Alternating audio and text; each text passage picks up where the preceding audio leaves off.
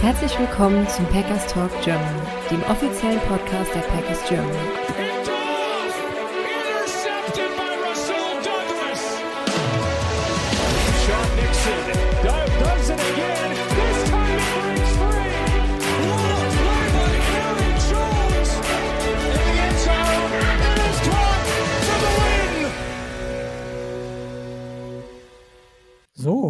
Liebe Packers-Freunde, Packers Talk Germany ist wieder am Start für diese Woche, Folge 228. Ich bin Kanne und mit mir ist heute dabei der Chris. Hallo Chris. Hallo zusammen, moin. Ja, Chris, ähm, wir wollen heute zusammen ein wenig ähm, die Division durchleuchten und äh, die Packers heute ein wenig mit der NFC North ähm, vergleichen und ein, ein Fazit versuchen zu ziehen, ähm, wie die Teams aufeinander aufgestellt sind. Ähm, und wir haben uns da was überlegt für euch, wie wir das machen wollen. Ähm, wir werden jetzt nicht jede einzelne Positionsgruppe für sich auseinandernehmen. Wir werden gewisse Bereiche ähm, miteinander vergleichen und äh, kleinen Bezug auf die Packers äh, versuchen herzustellen, um euch so ein gewisses Bild zu geben, wie die Packers im Vergleich zu den Division-Rivalen so ungefähr dastehen. Ähm, zuerst haben wir natürlich noch ein paar News für euch. Ähm, Chris, vielleicht äh, wärst du so nett und würdest mal ähm, preisgeben, was äh, in der letzten Woche so passiert ist. Sehr gerne.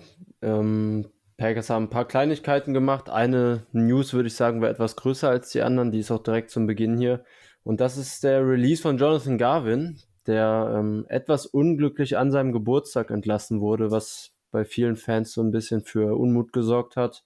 Ja, meine Meinung dazu ist relativ klar ja, es ist unglücklich, aber im Endeffekt ähm, sollte einem in, immer wieder vor Augen geführt werden, dass die NFL ein Business ist und dass auf selbst so Sachen wie Geburtstage nicht wirklich Rücksicht genommen werden kann, weil jeder Tag gerade in der Offseason und in der Zeit des Camps halt auch einfach wertvoll ist, um eventuell Spieler zu bekommen, die einem, bei einem selber einfach höher am Kurs stehen, auf die man mehr Fokus legen will. Ja, und dann hatte man ja auch noch gehört, dass Garvin mit seiner neuen Rolle hat ja vermehrt Snaps in der Interior D-Line bekommen, nicht ganz so einverstanden war, eher sich selber auf Edge gesehen hat und da ein paar Unstimmigkeiten geherrscht haben. Ähm, das womöglich die Begründung auch für den Release und ja, Garvin wäre jetzt in sein viertes Jahr gekommen, war ja Siebtrunden-Pick 2020. Ähm, Snaps sind das letztes Jahr ein bisschen runtergegangen im Vergleich zur 2021er Saison, hatte immer so eine Rotationsrolle aber trotzdem etwas überraschend, dass er jetzt schon vor der Preseason gehen musste, oder? Ja, ähm, ich war auch überrascht, dass, dass der Schritt jetzt schon gemacht worden ist. Garvin ist auch noch sehr jung und ähm, ich hatte eigentlich die Hoffnung, dass da, dass, dass da die Entwicklung kommen wird. Aber wie du schon angesagt hast, ähm, mit der äh, wollten die Packers ihn wohl in die, in die Defensive Line stecken. Und Andy Herman war es, glaube ich, der das vermutet hat, dass er da ähm, nicht ganz so mit einverstanden war. Mich, mich wundert es ein bisschen, auf jeden Fall. Er hat auch eine gewisse Anzahl an Snaps letztes Jahr noch gehabt, auch Special Teams gespielt. Es kam auf jeden Fall ein wenig überraschend und ja, mit der Geburtstagsgeschichte hast du, glaube ich, auch schon alles gesagt. Die, die NFL ist ein knallhartes Business manchmal und man muss dann manchmal auch vielleicht etwas unpopuläre äh, Entscheidungen auch einfach akzeptieren.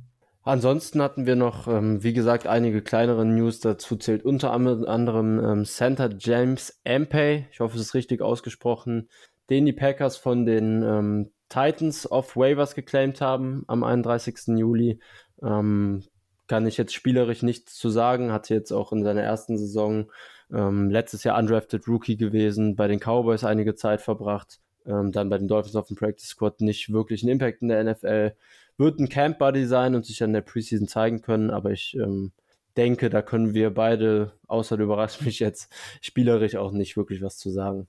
Nee, keine Überraschung für dich. Ähm, ich weiß da auch, über den Herrn weiß ich äh, eigentlich nichts und, und denke auch, dass das eher in Richtung Camp Party gehen wird. Aber er war ja auch nicht der einzige Center, ähm, der dazugekommen ist, nämlich ein Gesicht aus dem letzten Jahr, Cole Schneider, ähm, wurde auch wieder verpflichtet nach einem Tryout. Ähm, Schneider war, wie gesagt, letztes Jahr schon im Camp mit dabei, hat sich dann eine Verletzung zugezogen und wurde dann im Nachhinein ähm, daraufhin entlassen und bekommt jetzt eine zweite Chance. Ähm, bisschen ungewöhnlich schon, dass zwei ähm, Center geholt worden sind, weil man ja auch mit äh, äh, Sektom äh, probiert, auf Center noch ein paar, paar Snaps zu, zu trainieren oder man auch noch äh, Jack Hansen auf dem Roster hat, der, der Center spielen kann. Bin gespannt, wie es da weitergeht oder ähm, denkst du, dass einer von den Jungs irgendwie, ähm, Josh Myers, der so ein kleines bisschen zu schwächeln scheint in der Woche jetzt im Camp, ähm, da irgendwie Konkurrenz bekommen könnte? Denke eher nicht, oder? Ey, für den Starting-Spot vermute ich auch nicht, dass Ampey oder Schneider eine Rolle spielen, aber sollte einer von den beiden eine überraschend gute Preseason spielen und sich jetzt auch im restlichen Camp gut präsentieren, dann könnten das natürlich Kandidaten sein für die hinteren Roster-Spots in der O-Line. Da werden ja gerne mal acht bis zehn Spots auch für vergeben. Deshalb kann man da nie wirklich was ausschließen. Aber nein, für Myers, also für Starting Center sollte das keine Gefahr sein.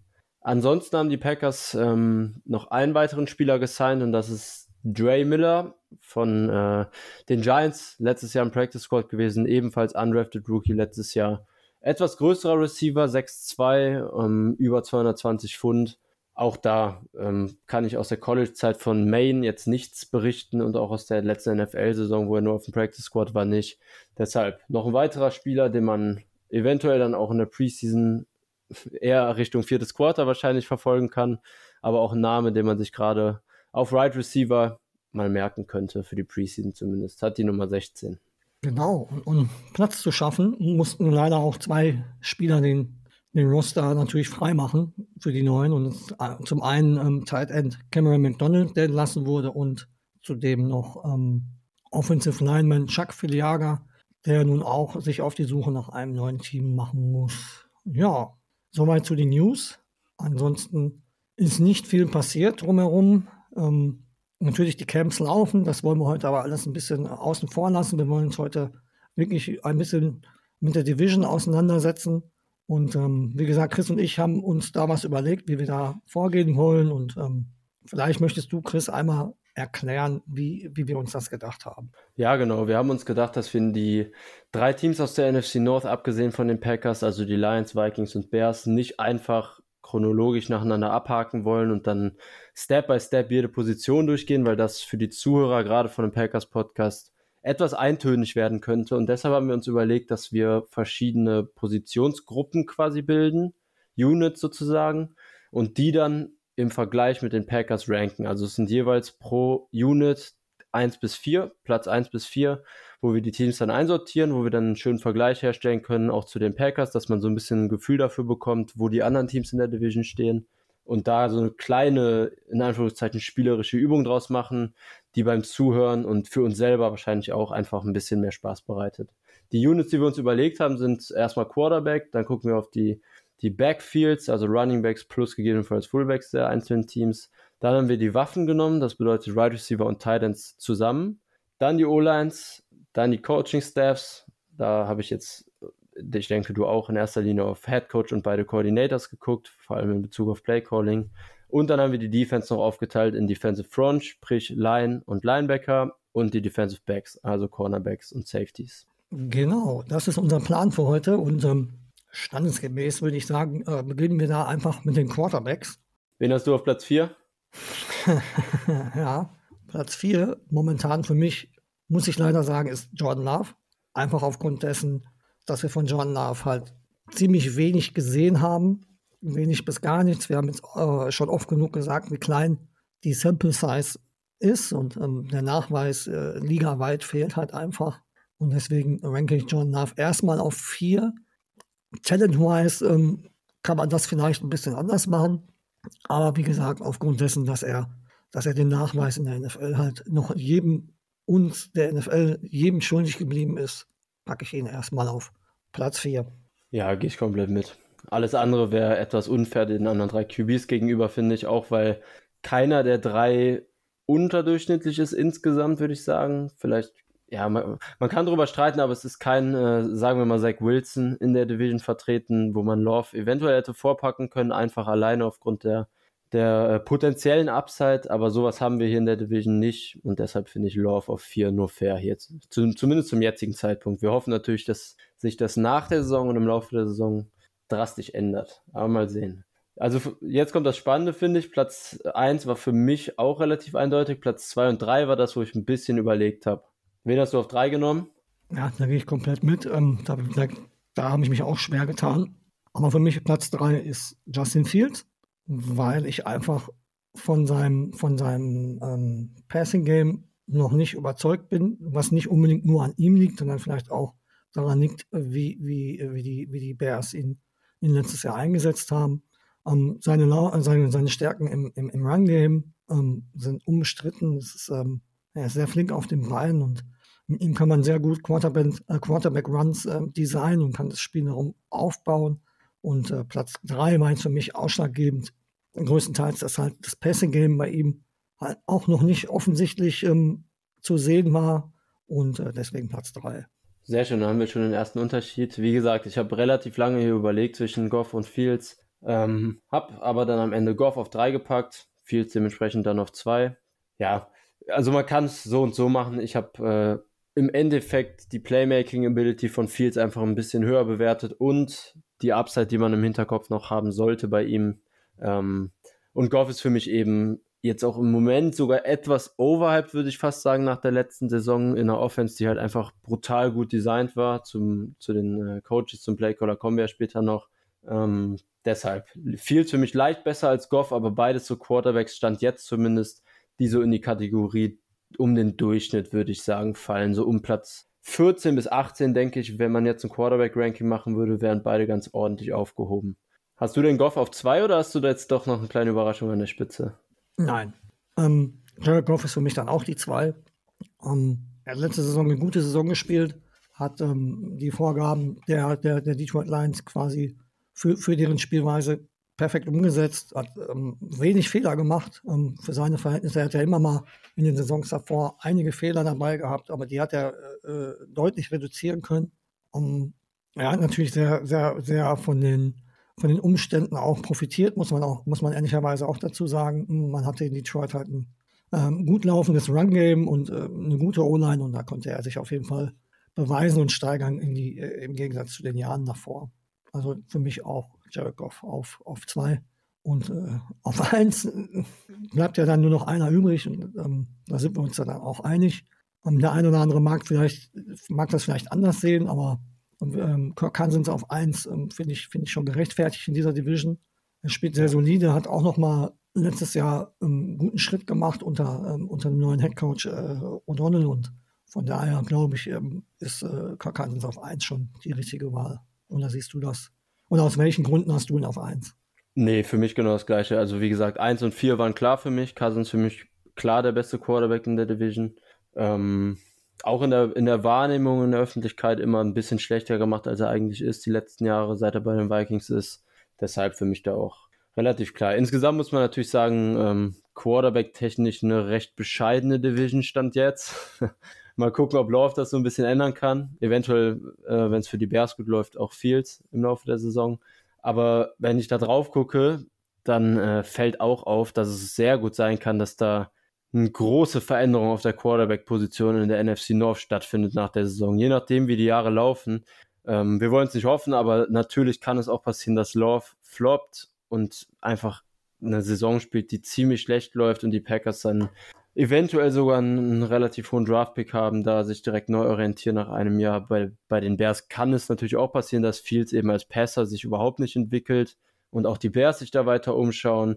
Und Cousins Vertrag wurde zum Beispiel auch das erste Mal jetzt nicht verlängert. Das heißt, auch die Vikings könnten sich da ähm, gegebenenfalls neu orientieren. Ja, und Goff bei den Lions ähm, steht ja quasi seit er da ist so ein bisschen auf wackeligen Beinen. Deshalb, also wenn es wirklich schlecht läuft hier in der Division, dann könnte da eine große Veränderung in der nächsten Offseason kommen. Ja, das stimmt. Das stimmt. Da könnte wirklich äh, einiges passieren. Es könnte sogar sein, dass alle vier sich dann um jemanden streiten. Um, wäre spannend zu sehen. Hoffen tue ich es nicht. Um, ja ich könnte damit leben, wenn ähm, drei ähm, nächstes Jahr nicht gut spielen und äh, einer gut. Können sich sehr gut mit leben. Ja. Um, ähm, aber ja, gut, wir gucken mal, äh, wo das hinführt. Aber, aber recht hast du auf jeden Fall. Das könnte, äh, äh könnte auch spannend werden, wenn alle vier nicht so performen wie, wie gewünscht. Ja. Gut, dann hätten wenn wir. Wenn du sonst nicht zu den Quarterbacks hast, lass uns ins Backfield gehen. Jawohl, gehen wir mal rüber. Backfield-technisch fand ich auch, bis auf ein Duo alle vier insgesamt betrachtet, äh, bis auf Platz 1, im Vergleich mit anderen Divisions auch relativ überschaubar, oder? Ja, ja, ist äh, relativ überschaubar auf jeden Fall. Ähm, vor allem bei dem einen oder anderen äh, bleibt vieles beim Alten, bei dem einen oder anderen hat sich viel verändert. Aber schauen wir mal drauf. Ähm, wer wäre denn deine Nummer 4? Meine Nummer 4 wären die Vikings. Da ist ja Delvin Cook weg und ähm, besteht das Duo jetzt eben aus Alexander Mattison und Ty Chandler, der ein relativ klarer Speedback ist, also für Big Plays eher gemacht, auch ein Returner. Und Kenny Wango natürlich, auch Returning, Returner eher. Ähm, haben wir auch noch Dwayne McBride gedraftet, der am College unfassbar krasse Zahlen aufgelegt hat.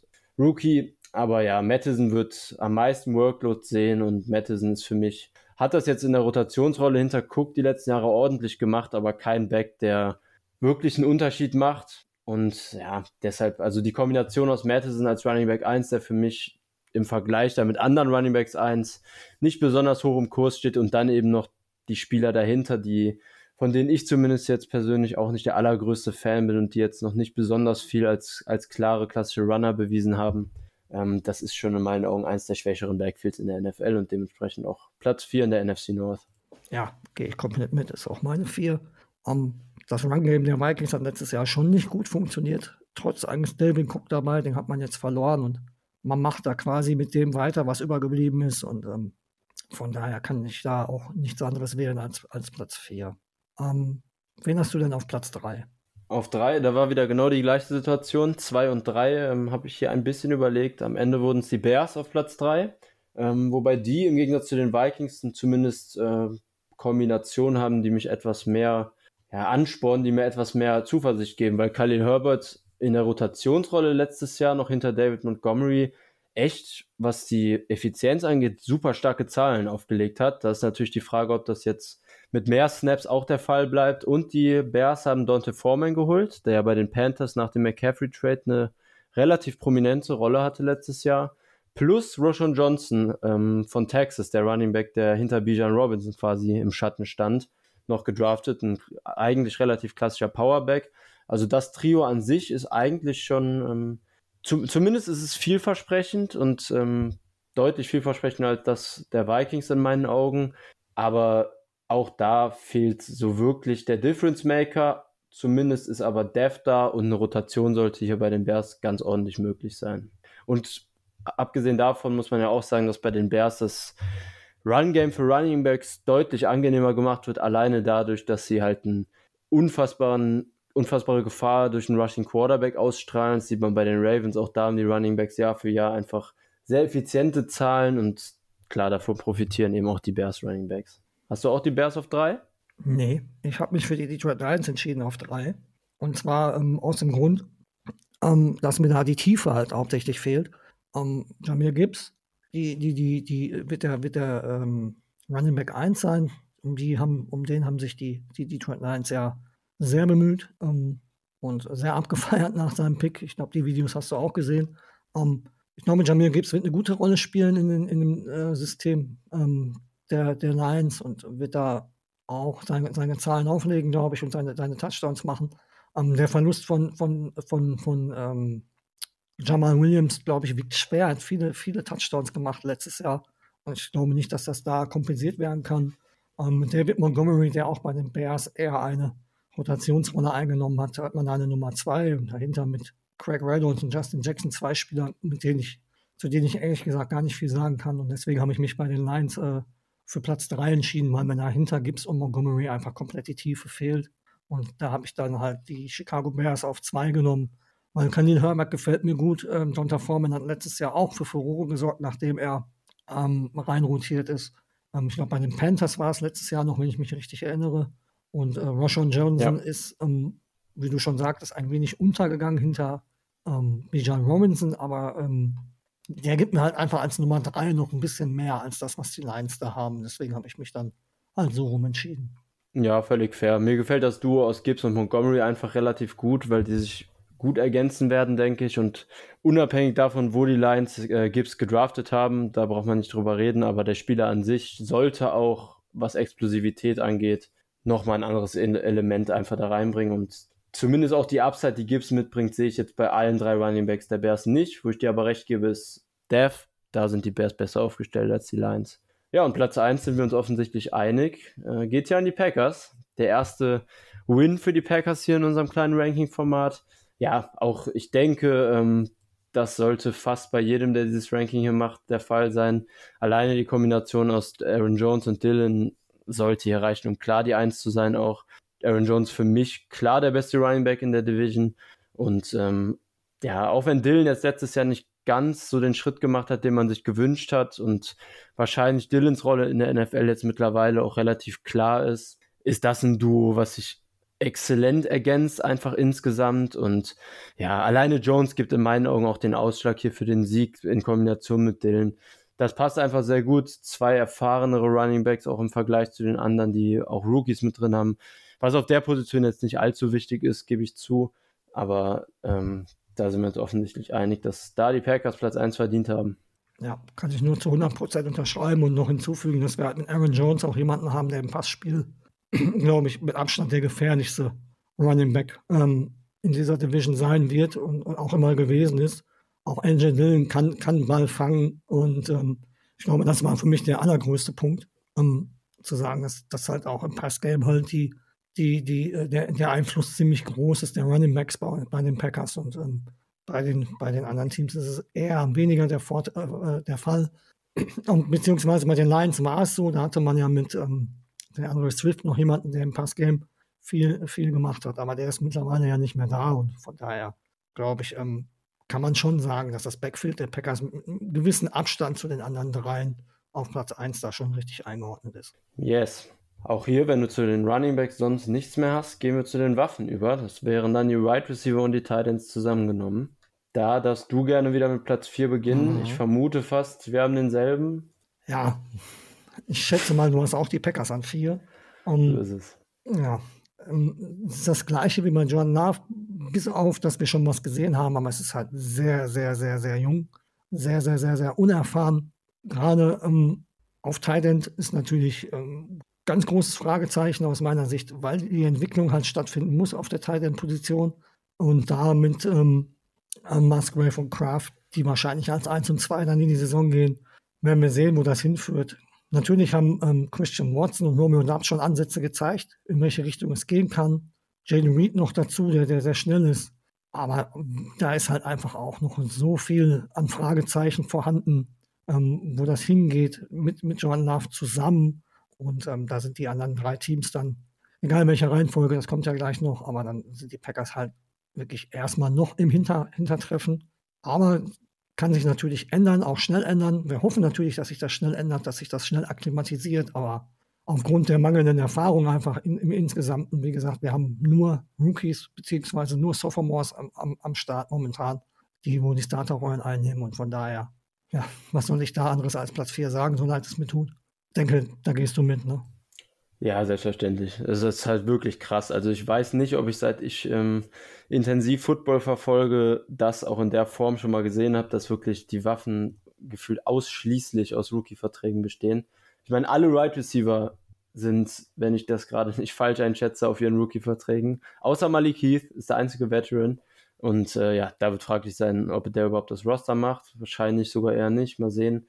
Ja, und ansonsten Musgrave, Craft, Guara hast du ja gerade noch gar nicht angesprochen, auch noch auf dem Rookie-Vertrag. Also es ist schon wirklich beachtlich, wie jung die Packers da aufgestellt sind. Klar, es ist halt Upside, Upside, Upside.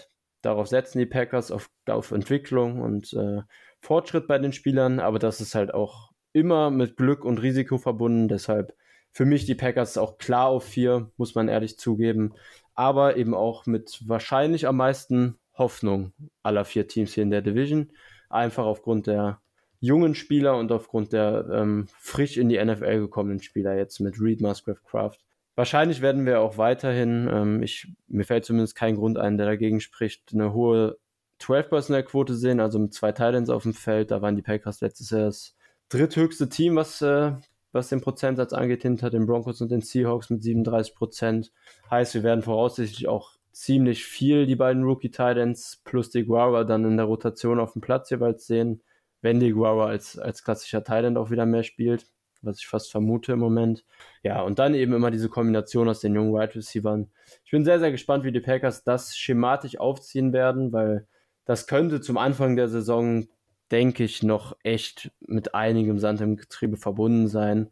Was auch völlig in Ordnung ist, wenn man einen jungen Quarterback hat und die jungen Waffen, dann ist es halt auch eben schwieriger, da schnell von Anfang an ins Rollen zu kommen. Aber ja, wenn wir hier nur darauf gucken, wie Stand jetzt die Waffen aufgestellt sind, Packers auf vier ganz klar. Jetzt wird es, finde ich, etwas spannender. ähm, weil man hier ja. die drei nach Geschmack fast, ja nicht ganz, aber fast beliebig ranken kann.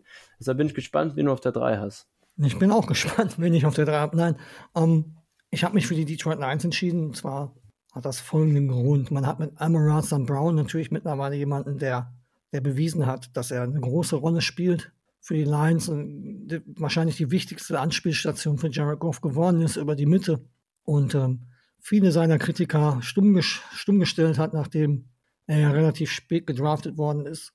Ähm, Jamison Williams als Nummer zwei würde ich dann erstmal sehen, auch wenn er erstmal suspendiert ist, aber wenn wir uns das im Gesamtkontext angucken, es wird wohl der Plan gewesen sein, ihn outside als Nummer zwei hinter St. Brown äh, zu entwickeln. Er ist äh, durch die Verletzung, die er hatte, äh, im College noch, ähm, letztes Jahr nicht in die Saison gekommen, ist jetzt suspendiert worden ist natürlich den, den, den Nachweis noch schuldig geblieben, ein guter NFL-Receiver zu sein. Und ähm, Marvin Jones Jr. hat man einen Rückkehrer, ähm, der als Nummer drei durchaus solide sein wird. Ähm, da bin ich mir ziemlich sicher, dass das ganz gut passt. Ähm, aber ich habe mich halt auf Platz drei entschieden, weil mir danach auf Wide Receiver komplett die Tiefe fehlt. Man hat äh, da noch einen Josh Reynolds, einen Candice Raymond, man hat einen Denzel Mims jetzt äh, günstig von den, von den Jets getradet. Um, ähm, da sind noch mehr Namen, die ich jetzt aber nicht unbedingt reinschmeißen will, weil ich glaube, die sagt niemandem wirklich, wirklich was. Um, ähm, und zudem auf Thailand ist man mit Sam Laporta, der momentan im Death Chart auf 1 steht, natürlich auch ein Rookie, der sich entwickeln muss. Und dahinter mit Brock Wright, James Mitchell, Daniel Helm. Ja, nicht, nicht so stark aufgestellt ist meiner Meinung nach. Und deswegen habe ich die, die Detroit Lions dann auf 3 gepackt. Und da fehlt mir halt einfach auf Tight End und ähm, nach den ersten dreien in dem, bei, bei den Wide Receivers einfach noch zu viel. Das habe ich genauso. Gibt es auch nicht viel hinzuzufügen. Slot ist klar besetzt, Outside dann eben eine, eine relativ klare Rotation, die dann da stattfinden wird. Williams, Jones, Reynolds, Raymond, eventuell Mims. Ja, und auf Titan gehe ich auch mit.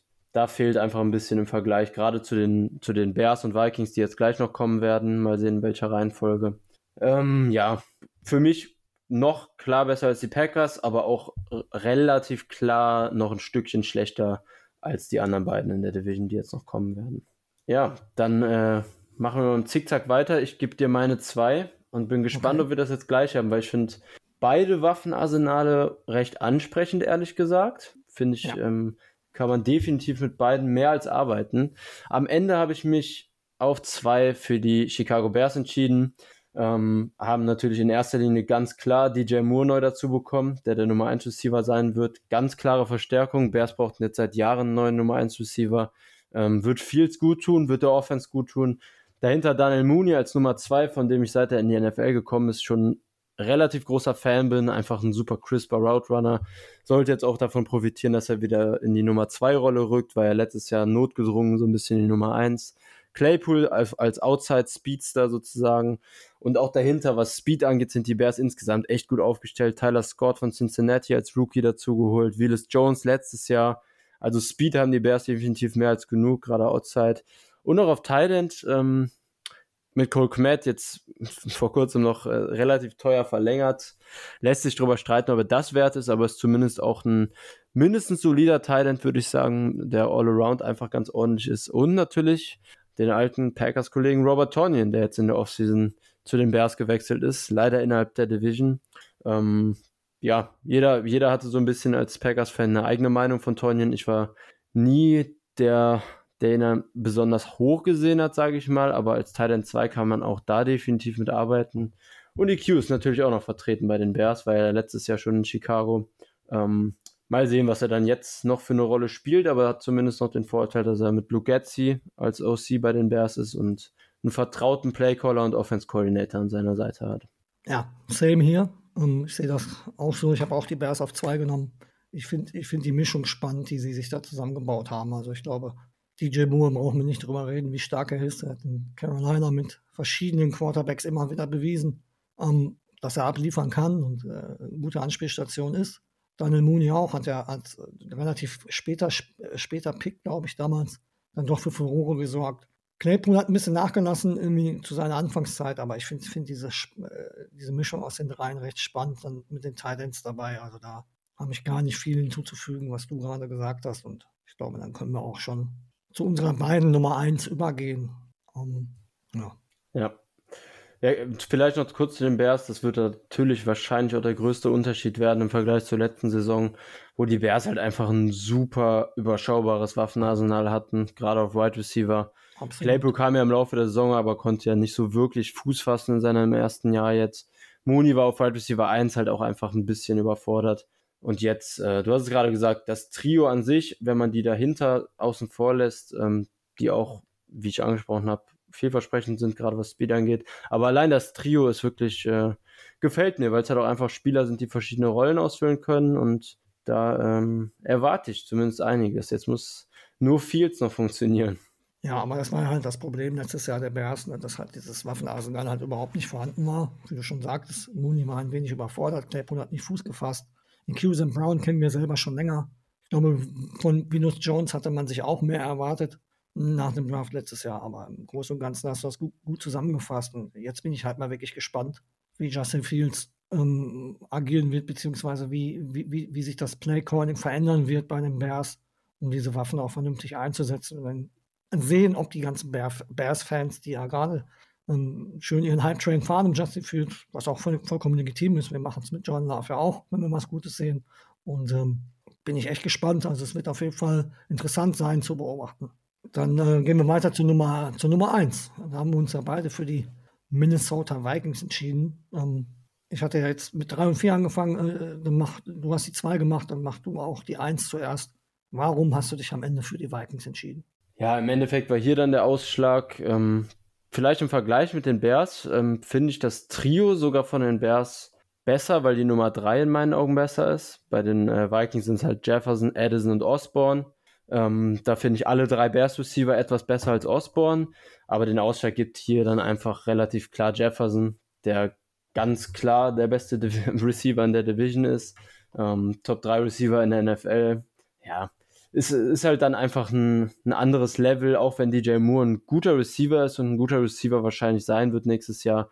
Jefferson ist ein anderes Kaliber, kann Spiele teilweise durch einzelne Plays, hat er letzte Saison schon gemacht, im Alleingang einfach auch an sich reißen und entscheiden. Und das ist ein, einfach ein anderes Kaliber-Receiver und dementsprechend ging das ja an die Vikings und dazu kommt auch noch, dass ähm, Titan-Position mit Hawkinson im Vergleich mit Kmet für mich auch an die Vikings geht. Ähm, Dev-technisch allerdings finde ich das Wide Receiver Core der Bears sogar etwas besser. Die Vikings haben dahinter noch Kandidaten wie Jalen Rager, den viele bestimmt noch kennen werden, für der ehemalige First-Round-Pick der Eagles, der da krachend gescheitert ist, jetzt bei den Vikings mittlerweile. Jalen Naylor, ähm, ist kein Witz, haben tatsächlich Jalen Naylor und Jalen Rager im Roster, die Vikings. Naylor haben sie aber selbst gedraftet. Ja, aber das, das Starting Receiver Trio und dann eben, ja, Edison selbst habe ich ja jetzt noch gar nicht so wirklich angesprochen. Mochte ich persönlich auch einfach sehr, sehr gerne, war mein Right Receiver 2 dieses Jahr. Da erwarte ich von dem Duo Jefferson Edison und das dann in Kombination mit Hawkinson, erwarte ich schon relativ viel. Ja, kann ich mich nur anschließen. Der große ausschlaggebende Punkt ist Justin Jefferson der, der wirklich jetzt bewiesen hat, auch letztes Jahr nochmal einen raufgepackt hat. Der hat ja letztes Jahr, glaube ich, gegen die Bills alleine schon wieder Sachen gemacht, wo, wo, wo man einfach nur guckt und aus dem Staunen nicht mehr rauskommt. Er ist ein Top-3-Receiver äh, in der NFL und ähm, das noch in seinem jungen Alter. Also ähm, der reißt das für mich da komplett raus. Wie du schon sagtest, KJ Osborne ist eine sehr solide Nummer 3, glaube ich. Edison, äh, John Edison mochtest du mehr als ich, das weiß ich noch. Ich war eher auf dem JSN-Trip äh, äh, unterwegs. Du warst eher bei, bei Edison, das weiß ich noch. Um, ähm, aber Edison glaube ich auch, dass er sich da, glaube ich, nahtlos einfügen wird und ähm, eine gute Anspielstation für, für Kirk Cousins sein kann. Und äh, am Ende äh, war wirklich halt äh, Justin Jefferson in Kombination mit TJ Hawkinson, der jetzt wirklich seine Stärken bei den Vikings so richtig ausleben kann. Um, ähm, bei den Lions hat es für ihn nicht ganz so funktioniert. Ich glaube, dass das auch eher mit dem System der Nines zusammenhängt, dass er da nicht ganz so reingepasst hat, aber zu den Vikings passt er halt wirklich, wirklich perfekt rein. Ist ein gutes, gutes äh, Target für, für Kirk Cousins und die beiden in Kombination machen dann für mich den äh, Unterschied aus, warum, warum die Vikings da auf 1 gelandet sind. Olan war ähm, etwas komplizierter, fand ich, weil ich finde tatsächlich keine der vier O-Lines in der Division wirklich schlecht. Ich glaube, wenn ich alle O-Lines in der NFL ranken würde, wäre keiner keines der vier Teams unter Platz. Ich glaube, ich hätte keins im unteren Drittel tatsächlich sogar. Selbst Platz 4 nicht. Ich auch nicht. Ähm, deshalb ist es im Gegensatz zu den Quarterbacks, die wir eben hatten, hier äh, etwas mehr Qualität in der NFC North unterwegs, was die O-Line angeht. Ich weiß nicht, hast du gerade mit der 4 oder ich bei, mit der 4 bei den Waffen angefangen? Ich hatte mit der 4 angefangen, also darfst du gerne mit der 4 bei der O-Line. Alles klar, okay. Entschuldigung. Meine 4 sind die Chicago Bears. Wie gesagt, es ist äh, definitiv keine schlechte O-Line. Bei den Bears hat sich jetzt in der Offseason in der O-Line etwas geändert. Gerade die rechte Seite mit Nate Davis, der von den Titans gekommen ist auf Right Guard. Und natürlich Daniel Wright, First Round Pick jetzt, der als Right Tackle bei den Bears voraussichtlich spielen wird, sind neu dazugekommen.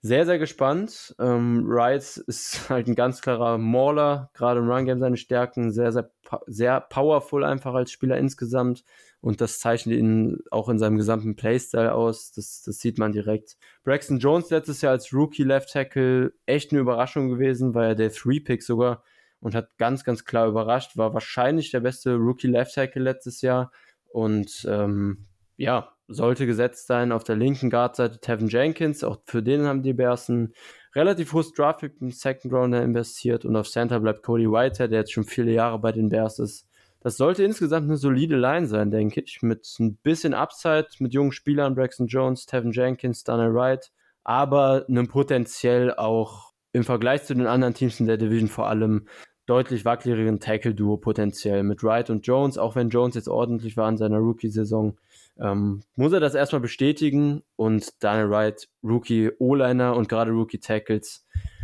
brauchen oft einfach ein bisschen. Deshalb kann ich mir vorstellen, dass das gerade Outside bei den Bears äh, in Pass Protection noch ein paar, paar Schwierigkeiten auftauchen können. Wobei man da natürlich sagen muss, dass die Bears schematisch und Lugetzi als Offense Coordinator da schematisch ziemlich gut drum hergearbeitet hat in seiner ersten Saison ähm, und die O-Line recht gut protected wurde. Aber mal sehen, ob jetzt ein etwas ähm, passlastigerer Ansatz folgt in, in Fields wahrscheinlich wichtigster Saison bisher. Deshalb bei mir die Bears auf 4. Und dahinter auch dev-technisch in Ordnung, finde ich, mit Larry Borum und Lucas Patrick, auch im alten Bekannten der Packers, der quasi alle Interior O-Line-Positionen spielen kann und das ganz ordentlich macht zumindest. Da kann man auch mit arbeiten als Backup. Ja, ich kann mich da nur anschließen. Ich habe auch die Bears auf 4. Ähm, ich sehe das Talent, was da ist. Ich sehe, sehe, dass da Upside vorhanden ist aber eben auch ein gewisses Maß an Unerfahrenheit. Ähm, wie gesagt, Braxton, jo Braxton, Jones hat wirklich viele überrascht letztes Jahr, ähm, aber ist natürlich auch noch nicht so gefestigt wie, wie, wie andere Left Tackle in der Division. Und ähm, Daniel Wright ist halt ein Rookie. Ähm, und was halt auch ein ausschlaggebender Punkt war, die Bears scheinen viel rumzurotieren jetzt, ähm, um ihre optimale O-Line zu finden. Ich glaube, Cody White hat letztes Jahr noch nicht viel Center gespielt, wenn ich das richtig im Kopf habe. Ich glaube, er hat eher Right Guard, nee, Left Guard, glaube ich, gespielt, rotiert jetzt auf Center und Tevin Jenkins hat letztes Jahr Right Guard gespielt, wechselt mhm. jetzt auf Left Guard. Da muss man natürlich auch gucken, inwieweit sich das, das da entwickelt und ähm, von daher habe ich da mich auch äh, für Platz 4 bei den Bears entschieden. Aber die Upside ist definitiv auch vorhanden und äh, man hat da was gemacht und äh, ja, das wäre dann halt auch mein Platz 4. Wen hättest du denn dann auf Platz 3? Auf Platz 3. Ähm, ich finde tatsächlich, Platz 1 bis 3 ist alles recht eng beieinander. Aber was sich dann, was sich dann für Platz 3 bei mir etwas absetzt, sind die Vikings, die ein mega gutes Tackle-Duo haben. Das muss man zuerst mal sagen. Darius hat in, in seiner zweiten Saison jetzt einen extremen Schritt gemacht.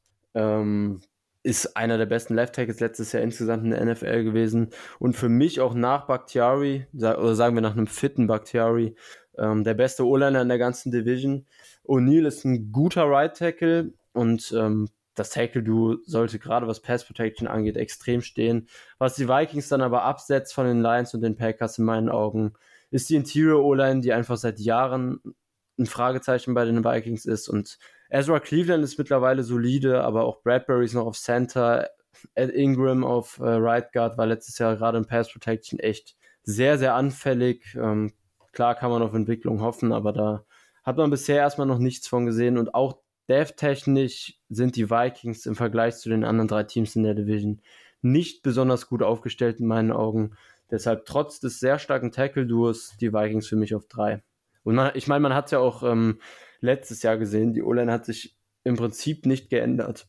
Und äh, das war Run-Game der Vikings lief halt überhaupt nicht. Und, und Run-Game ist sehr, sehr abhängig von der Performance der O-Line ja, da muss individuell oder schematisch oder eine Kombination aus beidem auf jeden Fall ein, ein großer Jump kommen nächstes Jahr oder, dieses Jahr, jetzt kommende Saison, ähm, damit das Run-Game der Vikings da ein bisschen besser funktioniert. Da hat äh, O'Connell jetzt auch in der Offseason mehrfach erwähnt, dass da ein Fokus drauf liegen soll. Dem habe ich eigentlich nichts hinzuzufügen, das sehe ich genauso. Die Schwäche auf Interior ist, glaube ich, schon im Vergleich äh, in der Division, ähm, die, die, fällt da deutlich ab. Also ist mit Abstand für mich die schlechteste Interior Line in der Division. Um, ähm, wie gesagt, das äh, Tackle-Duo ist in Ordnung. Um, ähm, die Tiefe ist, ja, es ist keine Tiefe da. Um, ähm, wie gesagt, ich habe da eigentlich nichts hinzuzufügen nach dem, was du alles gesagt hast. Also ich gehe da zu 100 Prozent mit. Gut, dann wird es jetzt, glaube ich, richtig spannend. Ich würde dann mit Platz 2 weitermachen. Und ähm, mhm. ich habe die ganze Zeit hin und her überlegt, weil das ist wirklich eine schwere Entscheidung. Und wenn ich das darf, lieber Chris, würde ich gerne keinen Platz 2 vergeben, sondern einen geteilten ersten Platz, wenn du nichts dagegen hast. Tricky. Weil, ähm, Dann erklär mal warum. Ja, ich finde ich find einfach beide O-Lines sehr, sehr stark. Also ich finde, die Packers O-Line ist ja ähm, schon, schon gut besetzt, wenn alle fit sind. Natürlich ähm, spielt die Runde von, von, von David Bakhtiari, die verletzten Runde da, ähm, damit rein. Aber wenn er spielt, hat er auch letztes Jahr ähm, so gut wie nichts zugelassen, hat immer ähm, alles weggehalten von, von Aaron Rodgers letztes Jahr noch. Und ähm, wenn er fit ist, ist er der beste Left Tackle in der, in der, in der Division, ähm, mit einer der besten Liga weit. Und das gibt mir da definitiv einen Punkt für, obwohl äh, ich auch sagen muss, dass Tyler Decker bei den bei den Detroit Lions ganz, ganz okay spielt, glaube ich. Um, ähm, ja. Und ähm, aber da, da, da, punkten für mich dann, dann die Packers auf Left Tackle, ähm, auf, auf Left Guard Jonah Jackson versus ähm, Elton Jenkins sehe ich auch leicht ähm, Vorteile natürlich bei, äh, bei, bei, bei Elton Jenkins, der für mich äh, mittlerweile in die Riege der Elite Guards, glaube ich, aufgestiegen ist. Ähm, Jonah Jackson ist auch ein sehr guter Left Guard auf jeden Fall, aber da sehe ich halt auch ein wenig die ähm, die Nase vorn bei den Packers auf Center stellt sich die Frage nicht. Ich glaube, die Lions bringen den besten Center der NFL mit. Mit Frank Ragnow, der, der würde da ähm, für mich ähm, Josh Myers klar abhängen, ist meine Meinung. Ja. Ähm, jetzt kommen wir zu dem Namen, der, der nicht so einfach ist. auf Right Guard würde dann stehen ähm, Hanapuli Vatai Vaitai, der, glaube ich, verletzt war letzte Saison, aber jetzt wiederkommt. Ähm, auf Right Guard gegenüber gegen äh, John Runyon. Ähm, wenn Whitehead fit ist, wird er die Line nochmal bei den Lines ein wenig verbessern. Weil wenn dort eine Schwäche in der Line ist, ist es für mich auch Interior so ein bisschen auf, auf Left und Right Guard. Aber Whitehead würde da auf jeden Fall Stabilität bringen. Würde ich die Nase minimal, glaube ich, bei Whitehead sehen äh, gegenüber Runyon und auf Right Tackle. Penny Sewell ist für mich der beste Right Tackle der Division. Ich glaube, da, da ja. gehst du auch mit. Ähm, ist definitiv äh, nochmal einen Schritt nach vorne gegangen letztes Jahr und äh, da sind bei den Packers halt noch ein bisschen Fragezeichen. Um, ähm, ja, und wenn ich das, jetzt wo ich das gerade durchgehe, würde ich, glaube ich, sogar am Ende vielleicht doch eine 1 und 2 vergeben. Aufgrund dessen, dass mir, dass mir die rechte Seite und Center dann ein Ticken besser gefällt bei den Lions. Im Gegensatz, ähm, wo mir dann die Packers left, äh, linke Seite ein bisschen besser gefällt. Ich glaube, dass man da quasi unentschieden steht und dann müsste man Center als, als, als, als quasi ausschlaggebenden Punkt nehmen und da würden die Lions dann für mich doch davor stehen. Und dann würde ich vielleicht die Lions O-Line minimal vor der Packers O-Line sehen, aber wirklich nur minimal mit ganz, ganz kleinem Abstand. Dann würde ich sagen Packers 2, Lions 1. Bin mal gespannt, was du dazu zu sagen hast jetzt. Ja, dann haben wir im Endeffekt doch genau das gleiche Ranking, zweimal nacheinander bei den Waffen und der O-Line. Für mich Packers 2, Lions 1 und das hat zwei Gründe. Du hast es ja jetzt super schön aufgeschlüsselt, äh, Position für Position. Ähm, Gehe ich auch komplett mit bei allen fünf, wie du es gesagt hast. Was für mich aber den Unterschied macht, ist, dass die Lions in meinen Augen keine Schwachstelle in der Line haben. Kein Spieler, den, der unterdurchschnittlich ist. Alle sind mindestens Durchschnitt. Die Packers haben so, sogar, wenn man drauf schaut, wahrscheinlich mehr, mehr Highs, also mehr Stars mit Bakhtiari, der, wenn er fit ist, der beste aller dieser zehn O-Liner ist, die wir jetzt durchgegangen sind. Und Jenkins ist der beste, ja, sagen wir mit Ragnar zusammen der beste der Interior O-Liner. Ähm, aber die Packers haben da im Vergleich mit den Lions einfach die Schwachstellen, die mir ins Auge fallen. Myers war bisher definitiv nicht schwach, aber Myers war für mich bisher unterdurchschnittlich bis durchschnittlich. und damit schon schlechter als jeder der Lions-Starter im Prinzip. Und dann haben wir noch die Thematik auf Right Tackle, wo es einfach unsicher ist. Tom war jetzt als Rookie wirklich ähm, erfrischend, aber auch da muss natürlich noch was kommen, um Right Tackle Starter zu sein. Selbiges gilt für Nyman, der in Ordnung war, aber auch da einfach nicht mithalten kann mit, äh, mit, mit Sewell sowieso nicht, aber auch mit Decker nicht. Und da haben die Packers dann im Vergleich mit den Lions einfach Schwachstellen. Und das ist für mich in der NFL heutzutage, wenn ich auf O-Lines schaue, tatsächlich auch bei Bewertung der ausschlaggebende Punkt. Wie viele Schwachstellen hat eine O-Line und wie ausgeglichen ist eine O-Line insgesamt? Äh, wie wenig Angriffs- oder klare Angriffsfläche bietet eine O-Line? Und da finde ich die Lions O-Line dann schon noch einen, einen Ticken besser als die Packers, einfach aufgrund dieser Unklarheiten bei den Packers auf Center und auf Right Tackle. Und auch ja. dev-technisch finde ich, äh, wenn man, wenn man draufschaut und das vergleicht bei den Packers, die ersten Backups so mit, mit äh, Royce Newman, dann Rasheed Walker, Jake Hansen, das ist schon gerade für Packers-Verhältnisse nicht oberstes Regal, finde ich. Wenn man sich die letzten Jahre anguckt, da waren die Backups schon etwas besser bestückt. Okay, fairerweise muss man natürlich sagen, dass entweder Tom oder Nyman noch einen der Backup-Spots hätten. Da sieht es dann zumindest auf dem ersten Tackle-Backup-Spot noch ein bisschen besser aus. Aber gerade innen, wenn man das vergleicht mit Glasgow, der jetzt zu den Lions zurückgekommen ist, nachdem er ein paar Jahre bei den Broncos war, oder auch Matt Nelson, der immer wieder mal auf Tackle als Swing Tackle bei den Lions spielt, das ist schon auch Backup-technisch ein bisschen stärker. Deshalb für mich die Lions mit der besten O-Line in der Division, Packers aber auf zwei auch mit einer wie gewohnt guten O-Line. Ja, ja. bei der Aufschlüsselung gerade ist mir das so in den Kopf gekommen, dann doch zu sagen, ja, die Lions sind noch einen Tacken davor und auch, auch, auch die Argumente mit den Backups jetzt.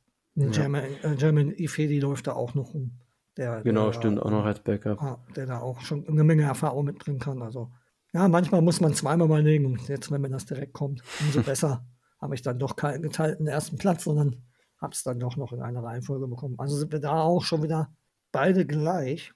Ähm, dann würde ich sagen, wir gehen weiter und äh, gehen mal ein bisschen von den Spielern weg und schauen uns mal ein bisschen die, die, die Coaching-Staffs an. Um, Head Coach, Coordinator, glaube ich. Ich glaube, wir fangen mit der offensiven Seite an und dann kann man hinterher nahtlos nach dem Defense Coordinator ähm, äh, auf die Defense. Ja, ich habe die, ich hab die Coaching-Staffs jetzt, ich habe die Coaching-Staffs jetzt als Ganzes quasi gerankt. Ich okay. habe Head genau. Coach, genau. OC und DC quasi zusammengenommen okay. und da dann ein Ranking drauf gemacht. Aber wir können das gerne auch ein bisschen aufbröseln. Ja, dann, nee, dann ranken wir das als, als Staff und können dann ja einzeln drauf eingehen. Warum, ja. so, weshalb. Ich hoffe, jetzt haben wir ein bisschen Unterschiede, jetzt nachdem die Waffen und die O-Line komplett deckungsgleich waren. Fangen wir gerne mit der 4 an. Vielleicht ist ja da direkt der erste Unterschied. Auf 4 würde ich sehen die Chicago Bears. Und zwar ähm, mit Überfluss ist ein, ein defensiv-minded Head Coach, der ja vorher als Defense Coordinator bei den Colts äh, war, er ähm, gute Arbeit geleistet hat. Also die Colts Defense hat mir damals gut gefallen. Um, ähm, aber so im Großen und Ganzen hat man seinen Stiefel noch nicht sehen können, den er da durchdrücken will als, als, als Head Coach. Um, ähm, von daher ist es für mich die vier geworden, weil auch Nuketzi als Offense Coordinator um, ähm, meiner Meinung nach um, noch nicht das Optimum gefunden hat für, für, für die Bears. Natürlich war das schwierig mit dem Waffenarsenal. Um, da ähm, ähm, ein gutes Passspiel aufzuziehen. Ähm, seine Designs für, für, für, Justin Fields gefallen mir gut. Das hat er perfekt eigentlich gelöst, wie er das gemacht hat. Aber da ist mir halt, wie bei Fields selbst, halt auch noch das, das, das Passing-Game so ein bisschen das große Fragezeichen bei Getzi. Und ähm, ich meine, wir kennen ihn als Quarterbacks-Coach bei den Packers damals. Also man kann vielleicht ahnen, in welche Richtung das gehen soll wir hatten ja im Vorgespräch schon mal kurz darüber gesprochen, welche Art und Weise die Offenses spielen. Und äh, da ist mir ja aufgefallen, dass alle vier quasi dieselbe Offense aufs Parkett bringen. Also ist der Vergleich sowieso, glaube ich, ganz interessant. Und äh, wie gesagt, jetzt habe ich gerade den Defense Coordinator der Bears nicht auf dem Schirm. Hast du den gerade parat? Das ist Alan Williams, aber ähm, Eberfluss callt, soweit ich weiß, ohnehin selber die Plays. Also ähm, kein Name, den man unbedingt kennen muss, sage ich jetzt mal.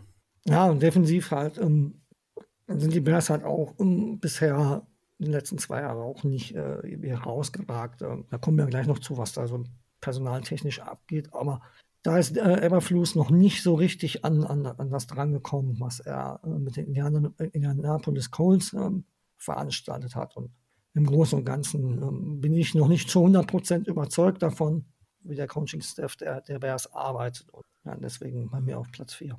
Ja, ist, glaube ich, absolut fair. Also ich bin äh, individuell von Eberfluss als Defense Mind auch eher ein Fan, aber im Vergleich mit den anderen drei Head Coaches in der Division fällt er dann Stand jetzt auch schon noch ein bisschen ab, meiner Meinung nach. Getzi hat, finde ich, letztes Jahr sogar einen soliden Job gemacht, wenn man sich die Umstände anguckt. Hat er oft, fand ich, sogar mehr rausgeholt, als man erwartet hatte, was drin war. Ähm, hat zumindest Fields das Leben sehr, sehr leicht gemacht in der, in der Regel. Auch wenn der Ansatz mit der extremen Runlastigkeit wie letztes Jahr natürlich jetzt nicht so weitergehen würde und nicht so weitergehen kann. Ähm, Finde ich das ganz ordentlich, was er jetzt in seiner ersten Saison als OC gemacht hat. Aber auch für mich die Bears, wie gesagt, auf vier. Das fällt einfach insgesamt noch ein bisschen ab und da muss, ähm, muss einfach noch ein bisschen was kommen, auch von der Defense. Ähm, wobei man bei den Bears natürlich auch fairerweise einfach sagen muss, dass das Spielermaterial gerade, gerade in der Defense letztes Jahr und auch dieses Jahr noch sehr überschaubar ist. Also das ist vom Personal her schon immer noch eine der schlechtesten Defenses der NFL auf dem Papier. Und äh, ja, aber als guter Defense Coordinator kann man in, unter manchen Umständen auch damit zumindest mal eine durchschnittliche Defense rausholen. Und äh, da ich Eberfluss grundsätzlich für einen guten Defense-Mind-Coach halte, mal sehen. Vielleicht schafft das, aber dementsprechend auch für mich hier noch auf der 4 die Bears. Auf der 3 habe ich überlegt. Also 1 hatte ich auch relativ schnell, 2 und 3 war eng für mich. Auf der 3 habe ich mich dann am Ende für die Vikings entschieden. Mit Kevin O'Connell als Head Coach, der jetzt in sein zweites Jahr kommt, nachdem er von den Rams zu den Vikings gegangen ist. Mit Wes Phillips als Offense Coordinator, da haben wir die gleiche Situation wie gerade mit Eberflus und Alan Williams. Auch ein unbekannterer Name, einfach weil O'Connell selbst die Plays called.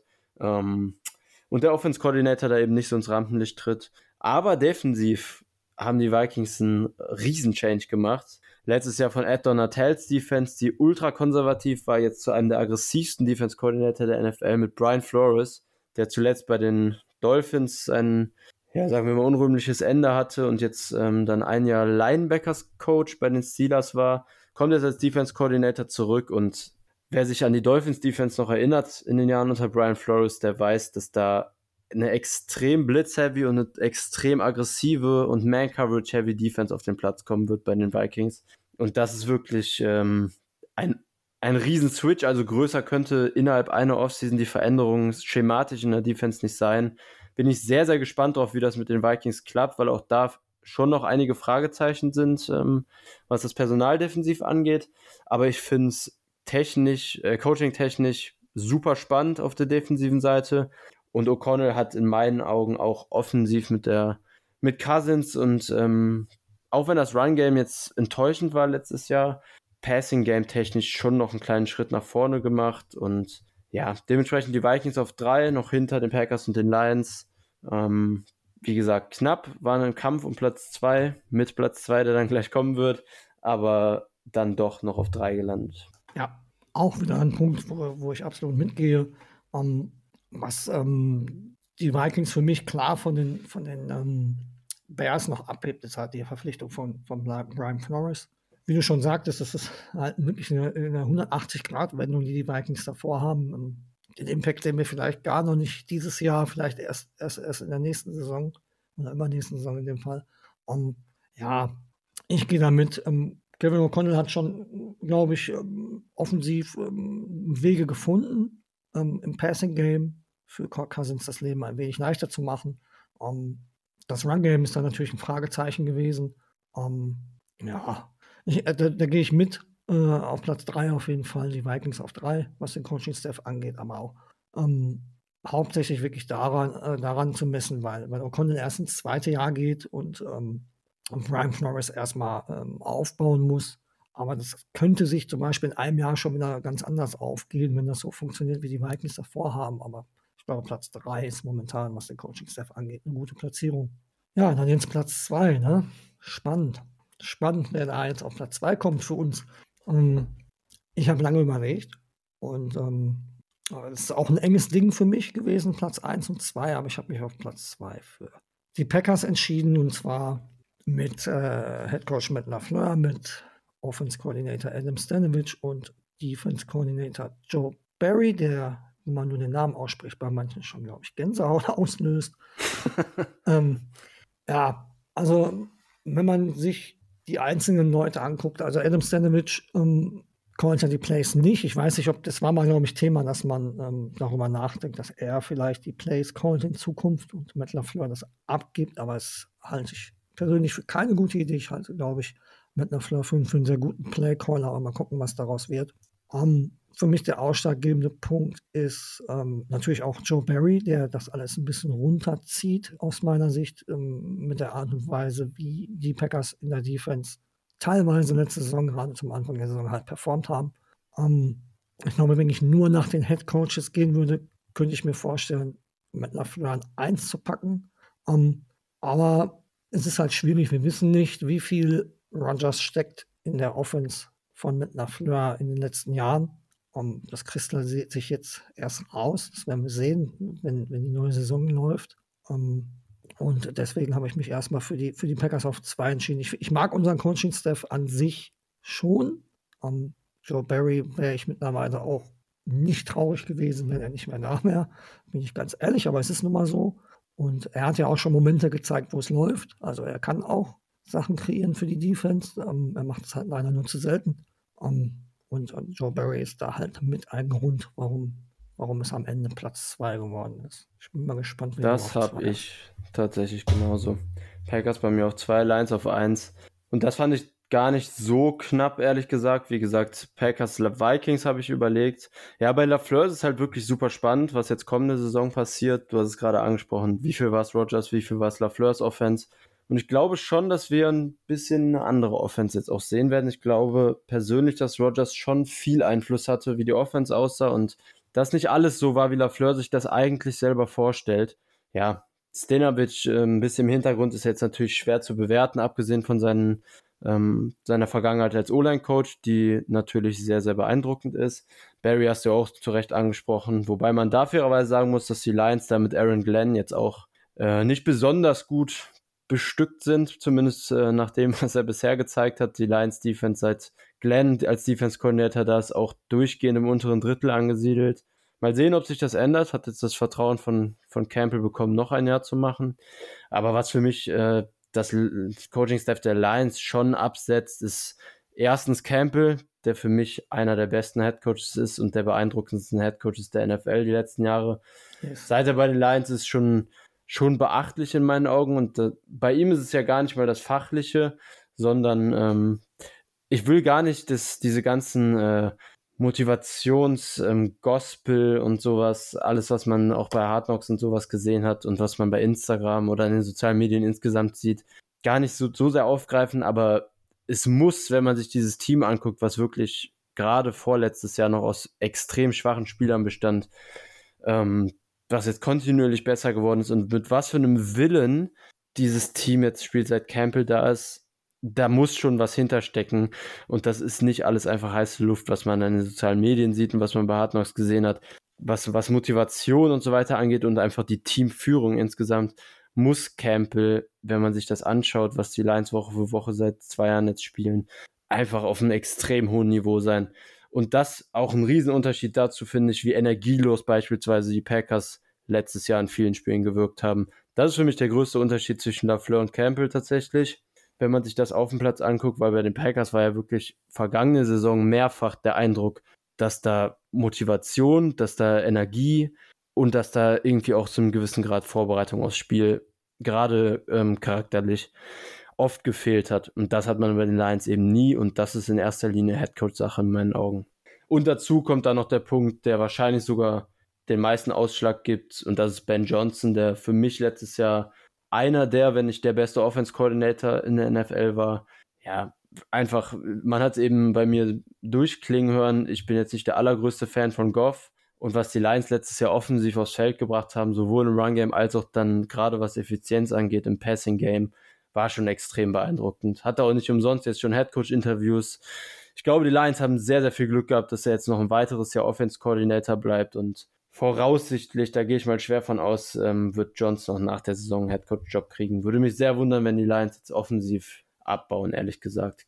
Da hat sich nicht viel verändert, ähm, Playcalling technisch und vom Personal. Deshalb die Lions für mich, ehrlich gesagt, einigermaßen klar sogar auf eins hier vom Coaching-Staff. Ja, ähm, ich habe nur auf, auf Ben Johnson gewartet, was du zu ihm sagst. Und ähm, du hast jetzt gesagt, ähm, vielleicht der beste, ähm, Schrägstrich, einer der besten. Für mich war er letztes Jahr ganz klar der beste ähm, Play-Caller in der, in, der, in der gesamten Liga, weil der hat wirklich aus wenigen äh, Sachen hat er ganz viel umgesetzt und ähm, lässt Jared Goff halt wie, wie, wie wirklich Top 10 Quarterback, was die Zahlen angeht, aussehen. Natürlich muss, muss er nicht viel tief machen, aber Johnson findet Wege, um, um, um die Spieler frei zu schieben, wie, ähm, wie es wenige machen. Und ähm, das ist dann für mich ganz, also für mich ist Johnson der Punkt hauptsächlich. Ähm, ich beschäftige mich eher weniger jetzt mit dieser Motivationsgeschichte von, von Campbell. Ich finde es gut, was er macht. Er hat eine Franchise wirklich äh, innerhalb kürzester Zeit umgedreht, hat eine Mentalität geschaffen, die, die äh, der ganzen Stadt, glaube ich, sogar gut tut. Nicht nur, nicht nur den Footballfans, sondern allgemein Detroit ist eine gebeutelte Stadt, glaube ich. Und das tut denen allen ganz gut, dass da jemand läuft, umläuft, der der da mal ein bisschen für Furore sorgt, finde ich, find ich spannend. Aber ich beschäftige mich da jetzt nicht groß mit, aber ähm, gerade was so Play-Designs und Scheming angeht, da bist du ja auch ein großer Fan von. Und ähm, da hat äh, Ben Johnson für mich letztes Jahr einen exzellenten Job gemacht und äh, hatte das auch im Discord schon immer mal wieder eingeworfen, als Diskussion zu den Lions kam, dass da ähm, der Hauptfaktor wirklich der, der Offense Coordinator letztes Jahr war. Und wie du schon sagtest, ist es sehr überraschend, dass er kein, kein Head Coach geworden ist, schon dieses Jahr. Ähm, alles andere, als äh, dass er mal äh, keinen bekommt, wäre für mich auch wirklich eine riesen Überraschung. Und deswegen, ähm, Ben Johnson war für mich am Ende der ausschlaggebende Punkt, warum ich sage, der, äh, die Lions gehören da auf 1. Dann sind wir uns tatsächlich auch da einig. Mehr Dann als geht jetzt dachte. auf die. Ja, tatsächlich. Wir sind jetzt dreimal nacheinander komplett gleich. Hoffen wir mal, dass sich das dann doch jetzt eventuell bei der Defensive Front ändert. Ähm, wobei ich da sagen muss, dass es fast, ja, vielleicht nach den, nach den äh, Waffen für mich das eindeutigste Ranking war. Aber mal sehen, vielleicht siehst du da was anders. Ähm, auch hier fand ich 2 und 3 wieder nah beieinander, 1 und 4 beide relativ deutlich. Aber du darfst gerne mal mit der 4 reinstarten. Ich denke, da werden wir dasselbe Team haben. Okay, weiß ich nicht, äh, ob wir da dasselbe Team haben, aber ich bin jetzt mit den Chicago Bears gegangen, weil mir die Front vorne nicht gefällt. Bin ich ganz ehrlich, ähm, ähm, die Defensive Tackle und die, die, die Defensive Ends, die die, die, ähm, Bears da mitbringen, ähm, die Tackle sind Justin Jones und Andrew Billings, ähm, Marcus Walker und äh, Travis Gibson. Ähm, der tragt momentan die Defensive Ends.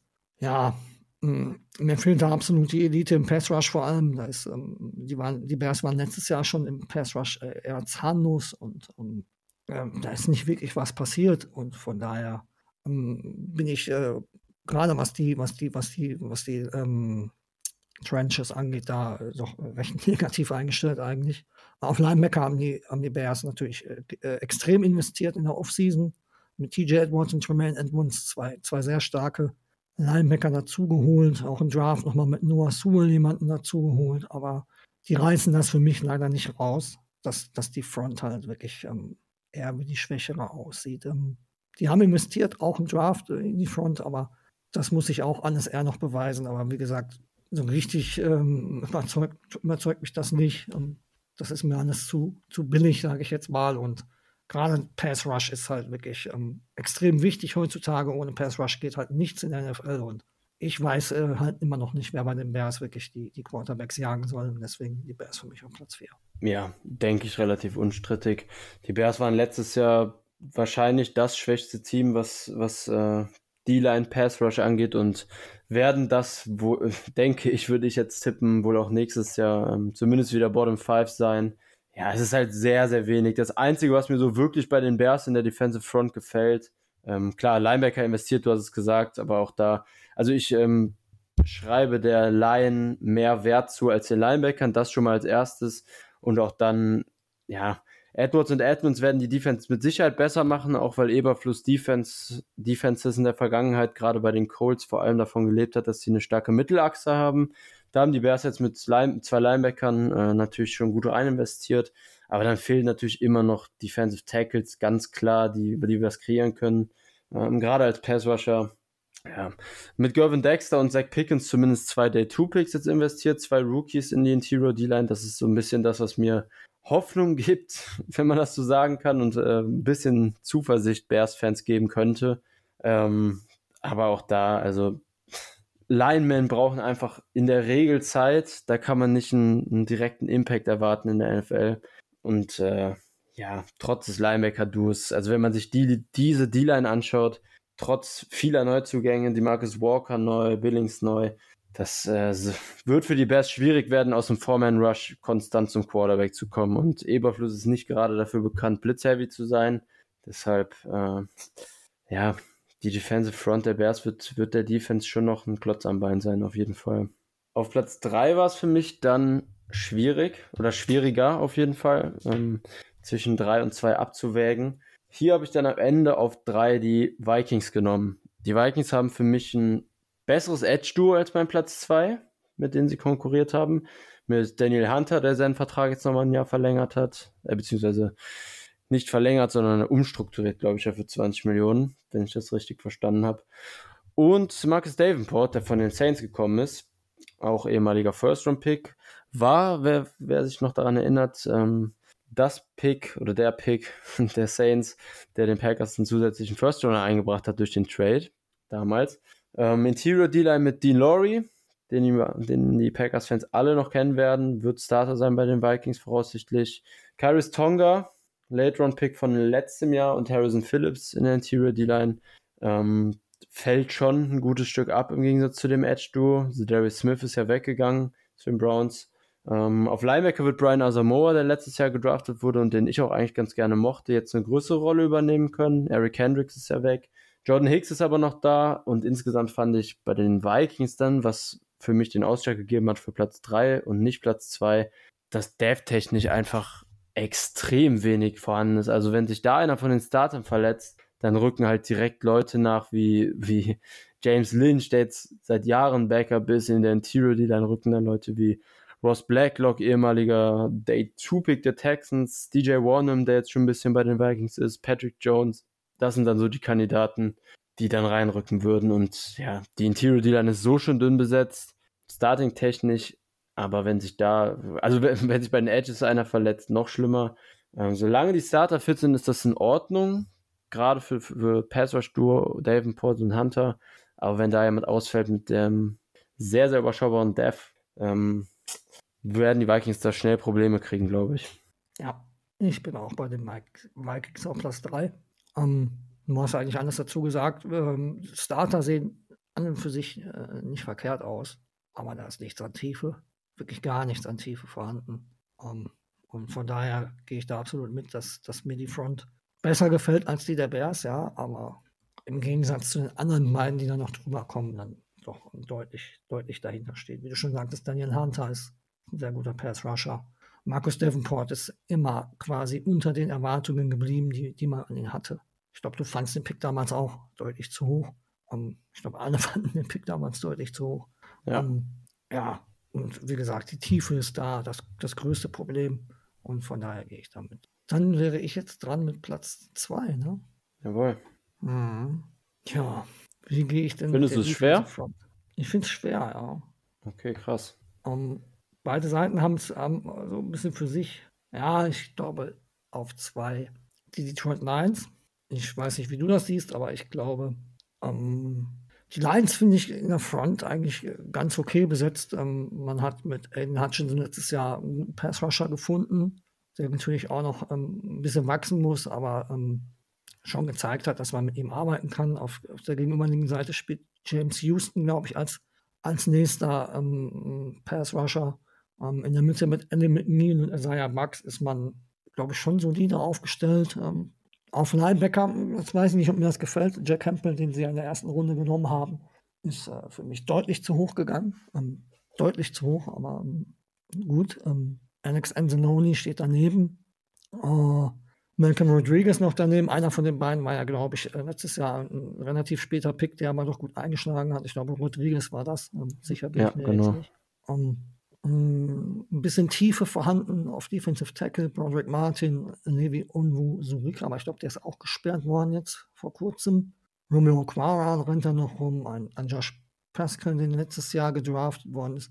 Um, ähm, also hebt sich für mich schon von den, von den Vikings Bears äh, ab.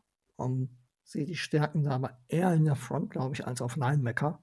Und ähm, deswegen entscheide ich mich da für Platz 2. Bin mal gespannt, ob du das auch wieder genauso hast oder ob du das anders siehst. Ich sehe es genauso. Für mich ähm, Platz 2, du sagst es, Dev-technisch setzen sie sich von den Vikings einfach ab. Das Starting-Lineup finde ich ähm, vielleicht sogar etwas schwächer als das der Vikings, ehrlich gesagt. Aber die Vikings sind halt dev-technisch so viel schwächer als die Lions. Du hast gerade ein paar Namen genannt.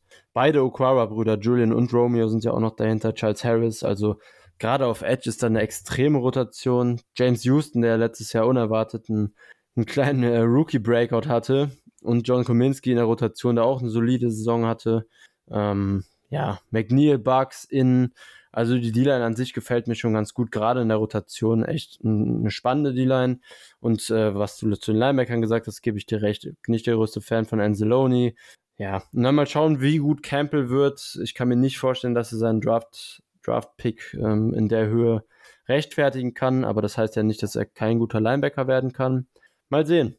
Aber du hast es gesagt, setz dich von den Vikings ab, aber ist für mich auch ein gutes Stückchen unter den Packers, die einfach in der Spitze für mich noch mal besser besetzt sind. Das fängt für mich an bei Gary, der zwar zum Saisonstart wahrscheinlich noch etwas fehlen wird aufgrund seiner Verletzung, aber mit Abstand der beste Edge Rusher in der Division ist für mich. Preston auf der anderen Seite in Rotation wahrscheinlich mit Vaness, eventuell in Akbari am Anfang noch. Ähm, das ist schon High Quality, würde ich sagen, in der Rotation auf Edge, auch wenn Preston als Starting Edge jetzt nicht allererste Garde ist, aber da kann man in der Rotation, denke ich, mit arbeiten. Vaness wird sich entwickeln. In Akbari war als Edge 3, Edge 4 auf jeden Fall brauchbar als Rookie und da wird, wie gesagt, als Rookie, das heißt, voraussichtlich kann man damit rechnen, dass noch ein bisschen was kommt. Und dann eben die Interior, die dann das Clark, der hoffentlich ein bisschen eine Bounceback-Season jetzt hat nach dem schwächeren letzten Jahr. Devonta Wyatt, der jetzt eine prominentere Rolle bekommen wird und sich hoffentlich noch was entwickelt.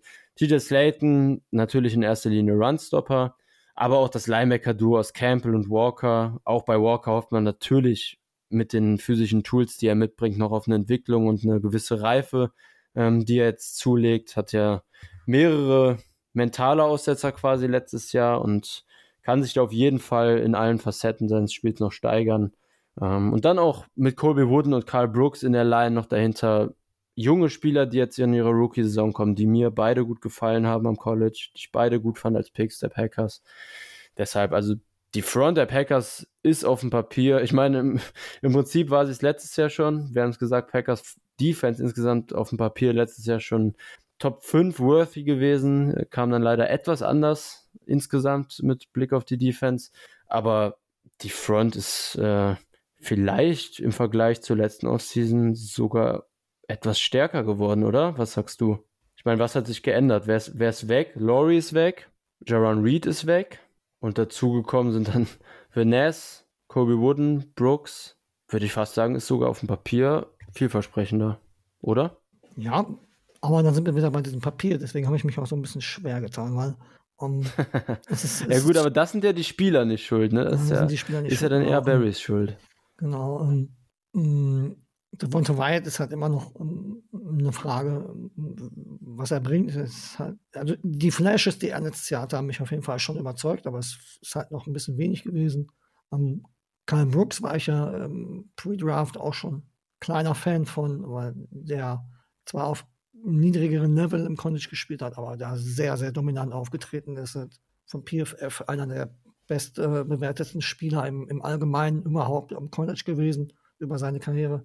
Colby Wooden finde ich interessant. Ähm, ja, auf dem Papier ähm, finde ich das gut. Ähm, da ist auch Tiefe vorhanden. Ich glaube, dass, dass äh, TJ Slayton auch nochmal eine größere, größere Rolle spielen wird.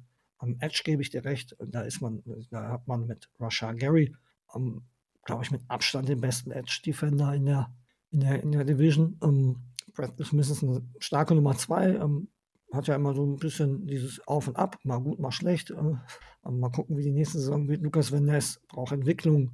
Aber ähm, ich habe gestern ein, ein Bild von ihm gesehen in Pets und habe gedacht, es gibt keine Pets in seiner Größe. Und das sah schon ein, wenig komisch aus, ähm, ein bisschen klein alles, aber der Typ scheint ein Tier zu sein. Ja, ähm, das, das, das, war der Grund, warum ich mich so schwer getan habe, weil ich halt einfach von vielen Leuten noch nicht gesehen habe, wozu sie in der Lage sind. Und von daher habe ich mich da ein bisschen schwerer getan. Aber ähm, im Großen und Ganzen gebe ich dir recht, wenn man wirklich die Spieler alle so zusammennimmt, dann sind die Packers schon gut aufgestellt. Ich finde auch mit Isaiah McDuffie ähm, als Linebacker 3 solide aufgestellt noch. Um, ähm, und äh, von daher ähm, ist Platz 1 schon in Ordnung. wie gesagt, ich habe mich halt aufgrund dessen, ja. dass es auf dem Papier immer so gut aussieht, ein ähm, bisschen schwer ja. getan, da die Grenze zu ziehen. Ja, und zum Beispiel Justin Hollins, der ja auch sogar First-Team-Raps mit der Defense im Camp bekommen hat, in Garys Abwesenheit, ja, haben wir jetzt gar nicht erwähnt, ist auch noch mit dabei. Brandon Cox, natürlich super spannender Undrafted Rookie, haben wir in unserer Rookie-Review-Folge ähm, ausführlicher besprochen. Da ganz am Ende, wer da nochmal reinhören will. Also ähm, Dev-technisch finde ich, sieht das auf Edge schon echt gut aus. Gerade wenn Gary wiederkommt, in der Spitze auch. Da kann man schon was erwarten. Ja, also Joe Barry, wenn du uns hörst, du hast keine Ausreden mehr. ja, die, die waren auch eigentlich letzte Saison schon nicht da, aber. Nee, nicht wirklich. Naja. okay. Gut, dann lass uns zu den Defensive Backs gehen. Dann machen wir uns da jetzt aber auch schon wieder einig, ne? Hatten wir die vier jetzt gleich? Ja, ne? Wir hatten die vier wieder genau gleich, ja. Okay. Ja, vielleicht kommen wir jetzt in der letzten Gruppe. Ja, vielleicht. Noch ein wenig. Bei, der, bei Platz vier wahrscheinlich erstmal noch nicht. Du ja. hast gerade mit vier angefangen, ne? Mit den Bears auf vier ja. bei der Defensive Front. Ja, ja, ja. Dann fange ich jetzt bei den Defensive Backs an und fange hier auch mit den Bears an. Ja, also ich habe es ja eben schon angesprochen, kurz. Ich weiß, ich weiß nicht mehr in welchem, äh, in welcher Unit es war. Wahrscheinlich bei den Playcallern. Ja, die Bears Defense auf dem Papier ist einfach ist einfach äh, sehr, sehr mau. Es hat sich ein bisschen was getan, aber die Qualität ist wirklich noch überschaubar. Cornerback Trio in, in äh, Nickel wird wahrscheinlich aus Jalen Johnson, der tatsächlich in Ordnung ist. Ähm, Kyler Gordon, der eine sehr schwache Rookie-Saison hatte insgesamt. Und dann entweder Tyreek Stevenson, Rookie-Cornerback von Miami, oder Kindle Wildor, der jetzt schon seit drei Jahren bei den Bears spielt, auch ein Late-Round-Pick gewesen. Ähm, das wird das Trio sein auf Cornerback. Kann man anhand der Namen, für die, ähm, die sich jetzt nicht unbedingt besonders viel mit den Bears beschäftigen, wahrscheinlich schon feststellen, dass das nicht unbedingt die Star Power ist. Safety Duo ist sogar in Ordnung in meinen Augen. Jaquan, Bris äh, Jaquan Brisker, den ich Pre-Draft auch sehr gerne mochte, kommt in sein zweites Jahr. Ein härterer Safety, sage ich jetzt mal, vom Playstyle. Und Eddie Jackson, der jetzt schon immer bei den Bears spielt, ähm, sicher nicht mehr in seiner, seiner Höchstform, die er vor drei, vier Jahren mal hatte, aber immer noch ein, ein überdurchschnittlicher Safety in meinen Augen. Also das Duo lässt sich auf jeden Fall sehen hinter den Linebackern. Die, die Mittelachse bis auf die D-Line steht so ein bisschen mit dem Linebacker-Duo und dem Safety-Duo, aber außen bleibt alles sehr anfällig und das geht auch weiter, wenn man da auf die Backups schaut, auf, auf Dev in der Secondary. Ähm, wird dann, wie gesagt, entweder Stevenson oder Wildor erster Backup Corner und dahinter ist dann halt wirklich sehr dünn mit Jalen Jones, der letztes Jahr Rookie war. Ähm, und dann einigen neuen. Michael Ojemudia kennen vielleicht ein paar, die, die die Broncos ein bisschen verfolgt haben. Aber ja, das ist schon sehr, sehr dünn. Auf Safety Backup sieht es fast noch schlimmer aus. Da sind zwei super junge Spieler mit Williamson und Elijah Hicks, einer Rookie, einer Second Year. Ähm, da darf sich im besten Fall keiner verletzen und selbst wenn sich keiner verletzt, dann ist das wohl trotzdem eins der schwächsten Cornerback-Trios in der NFL. Ja, also insgesamt, wenn man das zusammennimmt, Defensive Front und Defensive Backs, muss von äh, Eberfluss schon einiges schematisch kommen, um diese Defense irgendwie in den, ja, sagen wir mal, Top 24 Bereich zu bekommen und raus aus der Bottom 5 zu halten. Das wäre fast schon ein Erfolg in meinen Augen. Das Personal ist wirklich sehr, sehr überschaubar. Yes, sehe ich genauso. Um, ich glaube, die größte Stärke der, der kompletten Bears Defense sind die beiden Linebacker, aber sonst wie du schon sagst, ich bin ein Fan von äh, Tyreek Stevenson gewesen vor dem Draft, ähm, der aber auch noch seine Schwächen hat und mit Sicherheit noch reinfinden muss. Wie du sagst, Kyler Gordon, den du, glaube ich, letztes Jahr sehr mochtest, hat, nicht, hat sich nicht zurechtgefunden. Ich glaube, Jaquan Brisker war verletzt. Habe ich das richtig im Kopf? War der verletzt? Oder war das? Brisker hat auf jeden Fall ein paar Spiele gemacht. Kann ja, sein, dass er zwischendurch verletzt war. Ja, aber der ich hat, verwechsel den gerade der mit, hat einiges den, gespielt. mit, äh, mit Seam, glaube ich. Um, ja, der war verletzt, genau. genau und, genau. und Kyler Gordon hatte ich, hatte ich, glaube ich, nicht mega hoch. Ich glaube, da verwechselst du mich auch. Ah, okay, okay. Ich hatte McDuffie sehr hoch. Ah, okay. Ah, der okay. war ja auch bei Washington. Ja, aber alles, was du gesagt hast, ähm, passt ins Bild. Das Cornerback-Trio ist nicht gut. Ähm, das Starting-Safety-Duo ist, ähm, ist in Ordnung.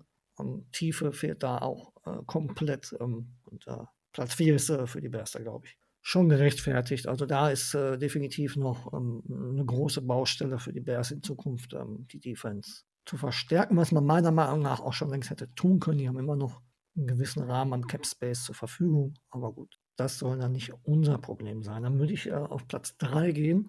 Um, Platz 3 ähm, wäre ich bei den Vikings, glaube ich, oder?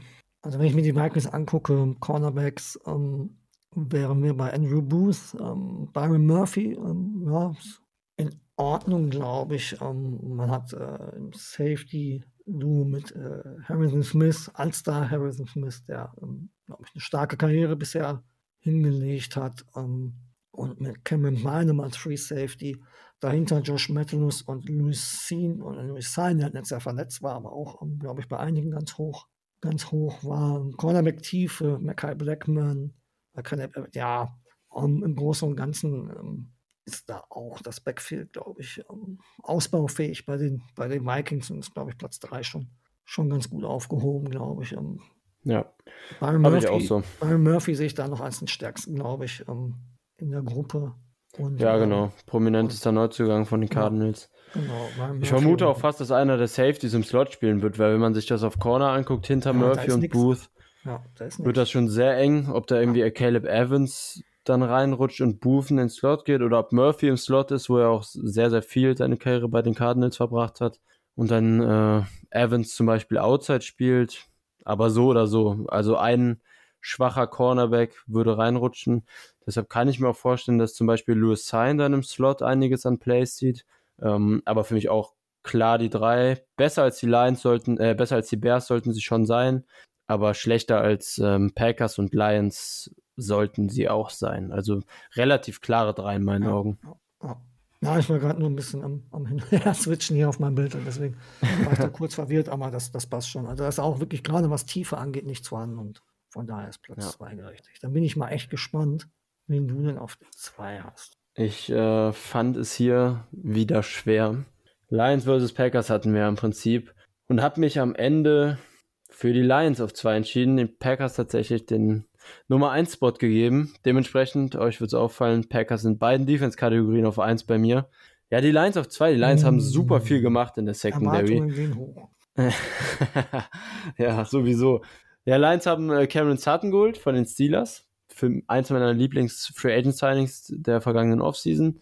Ähm, Gerade value-technisch. Emmanuel Mosley, der bei den Niners immer mal wieder gespielt hat, so ein bisschen äh, von Verletzungen geplagt, dann von schwächeren Leistungen, immer mal wieder auf den Backup-Spot gesetzt. Prominentester Neuzugang wahrscheinlich Gardner Johnson, der gerade frisch von den Eagles kommt, sich aber vor kurzem verletzt hat und äh, fraglich ist, wie viele da jetzt verpassen wird. Auf Safety mit Tracy Walker und Kirby Joseph das Duo wahrscheinlich behalten, plus als absolute Wildcard für mich Brian Branch natürlich mit reingepackt hier in die Secondary der sowohl im Slot als auch auf Safety eine Rolle spielen könnte. Gut, wenn Gardner Johnson jetzt verletzt ist, dann wird Branch voraussichtlich erstmal in den Slot wandern. Ähm, für mich, das heißt für mich im, im Konsens ganz klar der beste Slot-Corner und auch als Safety bestes Prospect des vergangenen Drafts gewesen. Ähm, also die Secondary ist sehr, sehr umgekrempelt. Das könnte man eventuell als, ähm, als Minuspunkt so ein bisschen auslegen, dass sie sich ein bisschen finden muss.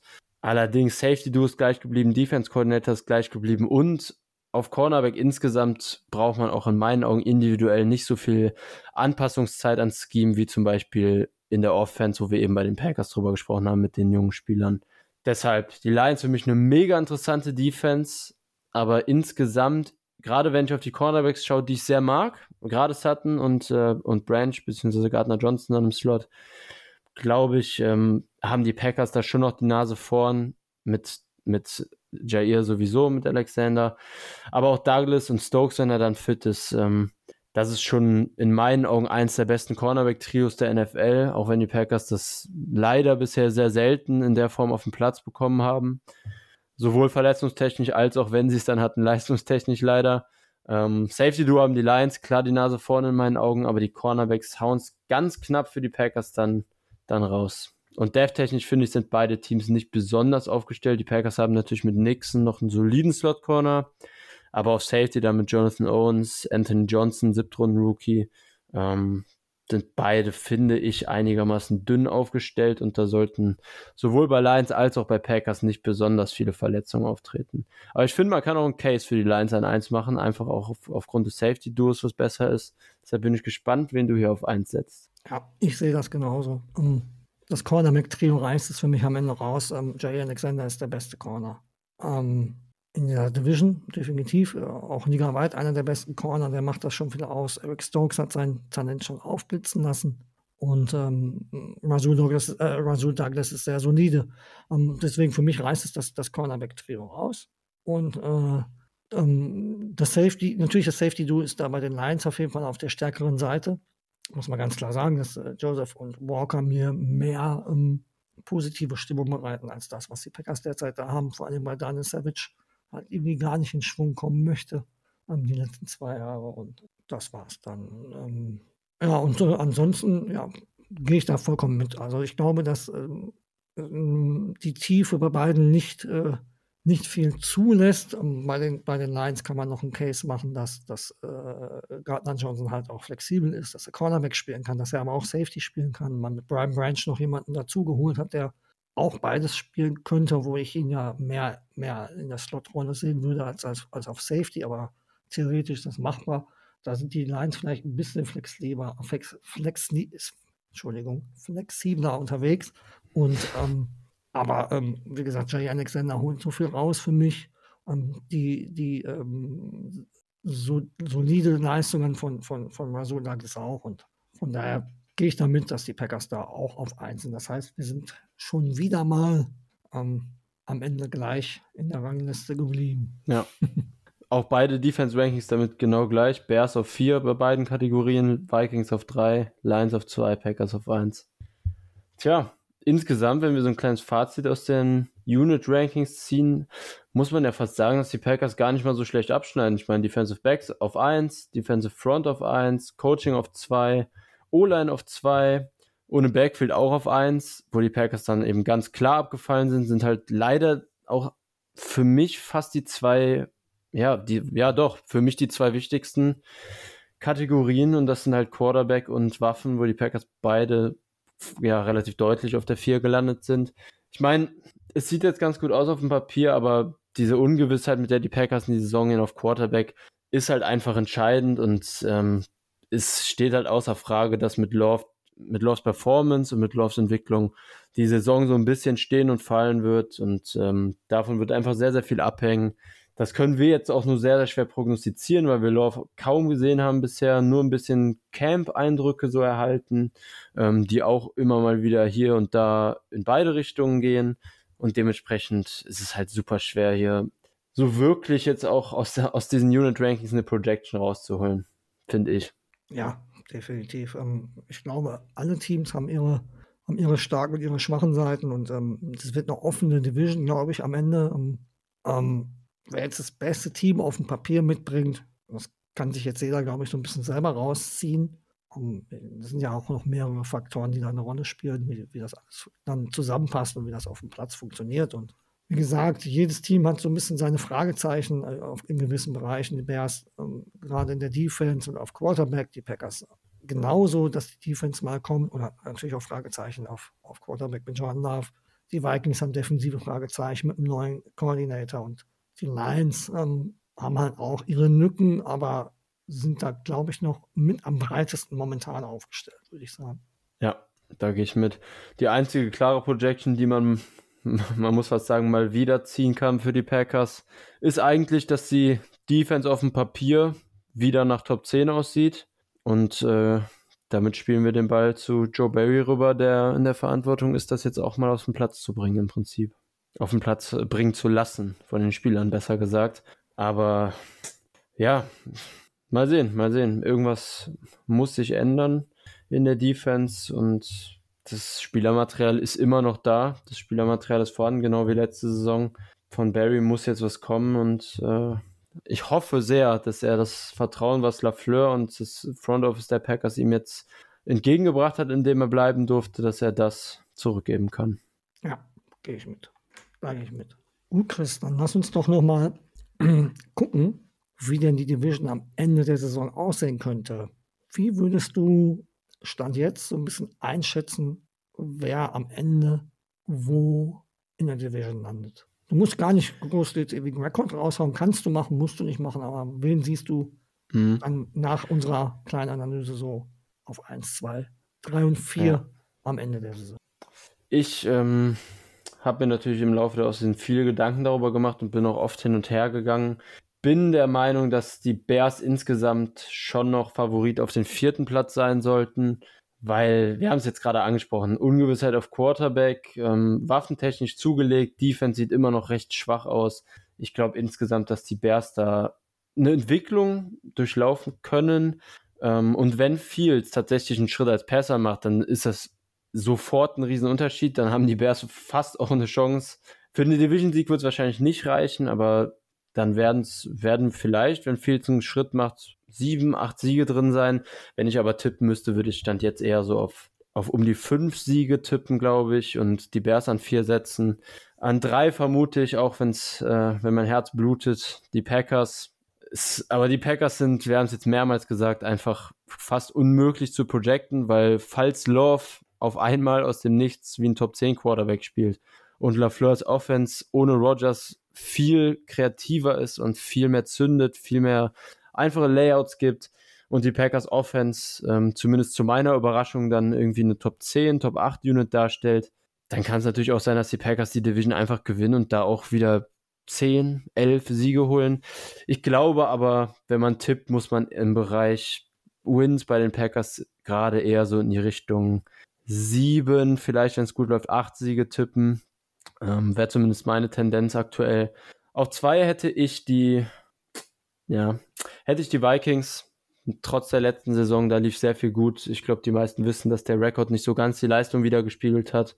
Sind ja auch in so einem kleinen Soft-Rebuild jetzt angekommen. Ähm, viele Leistungsträger äh, mussten da mussten gehen und ja, die Offense sollte immer noch ziemlich funktional sein und, und was reisen können, aber gerade die Defense bereitet mir schon auch ein bisschen Sorgen und ich denke, dass die Lions insgesamt schon Favorit auf den ersten Platz sind. Wäre auch mein Tippstand jetzt. Mal sehen, ich, ich werde ein paar Wochen alle Records genau tippen in der NFL, ob das dann bleibt. Aber Lions auf 1, Vikings auf 2, Packers 3, Bears auf 4. Und äh, ich, ich würde ehrlich gesagt den Lions auch am meisten gönnen nächstes Jahr. Einfach weil die Lions seit, seit ich Packers-Fan bin, zumindest am wenigsten relevant sind und äh, Bears und Vikings schon etwas erfolgreicher teilweise noch waren und, und ich die Lions auch einfach overall vom Team am sympathischsten finde. Aus der Division abgesehen von den Packers. Ja, wäre mein Tipp, dass die Lions gewinnen. Ja, auch hier herrscht äh, zwischen uns beiden da wieder Einigkeit. Ich hatte letzte Woche auch ähm, hier im Podcast mit Jo schon gesagt, dass, dass ich auch äh, so um die sieben Siege für die Packers halt möglich halte. Ähm, wie du schon sagtest, die Bears sind eine Wundertüte, die Packers sind eine Wundertüte. Da kann äh, die Range von ganz unten nach ganz oben gehen, je nachdem, wie was funktioniert. Ähm, also habe ich die Packers auch auf drei, ich habe die, die Vikings auch auf zwei. Ähm, da ist der offensive Floor halt äh, recht hoch und äh, der gibt mir Anlass dazu zu sagen, die gewinnen vielleicht noch ein, zwei Spiele mehr. Und die Knights sind für mich das kompletteste Team mit Schwächen, aber das kompletteste Team. Und ich glaube auch nicht, dass mehr als ein Team überhaupt äh, in die Playoffs einziehen wird. Also es wird nur der Division-Sieger äh, überhaupt Playoffs spielen. Ich glaube nicht, dass äh, wir noch ein zweites Team aus der, aus der North äh, in den Playoffs sehen werden.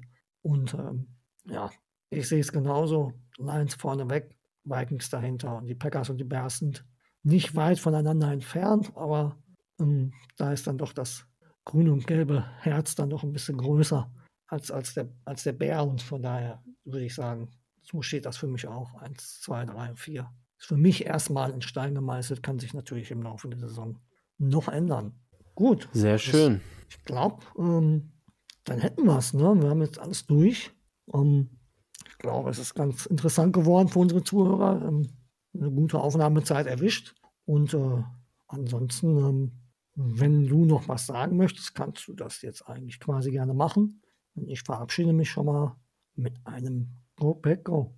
Ja, ich hoffe, wir konnten allen Zuhörern und euch so ein bisschen einen äh, einigermaßen detaillierten Überblick über die anderen Teams bieten und äh, so einen Eindruck verschaffen, was sich in der Offseason geändert hat, womit man rechnen kann, ähm, sowohl schematisch als auch personell bei den Lions, Vikings und Bears und das Ganze auch so ein bisschen mit den Packers vergleichen und ein Gefühl für die NFC North kreieren. Das war ja so ein bisschen Ziel der Folge. Und gebt uns gerne Feedback, wie ihr das auch in dem Ranking-Format fandet, ob ihr das äh, gerne für nächstes Jahr so beibehalten wollt oder ob wir von euch aus lieber wieder ein ähm, normales, eine normale Analyse quasi des, der einzelnen Roster, der einzelnen Death Charts durchgehen sollen, ob das übersichtlicher ist.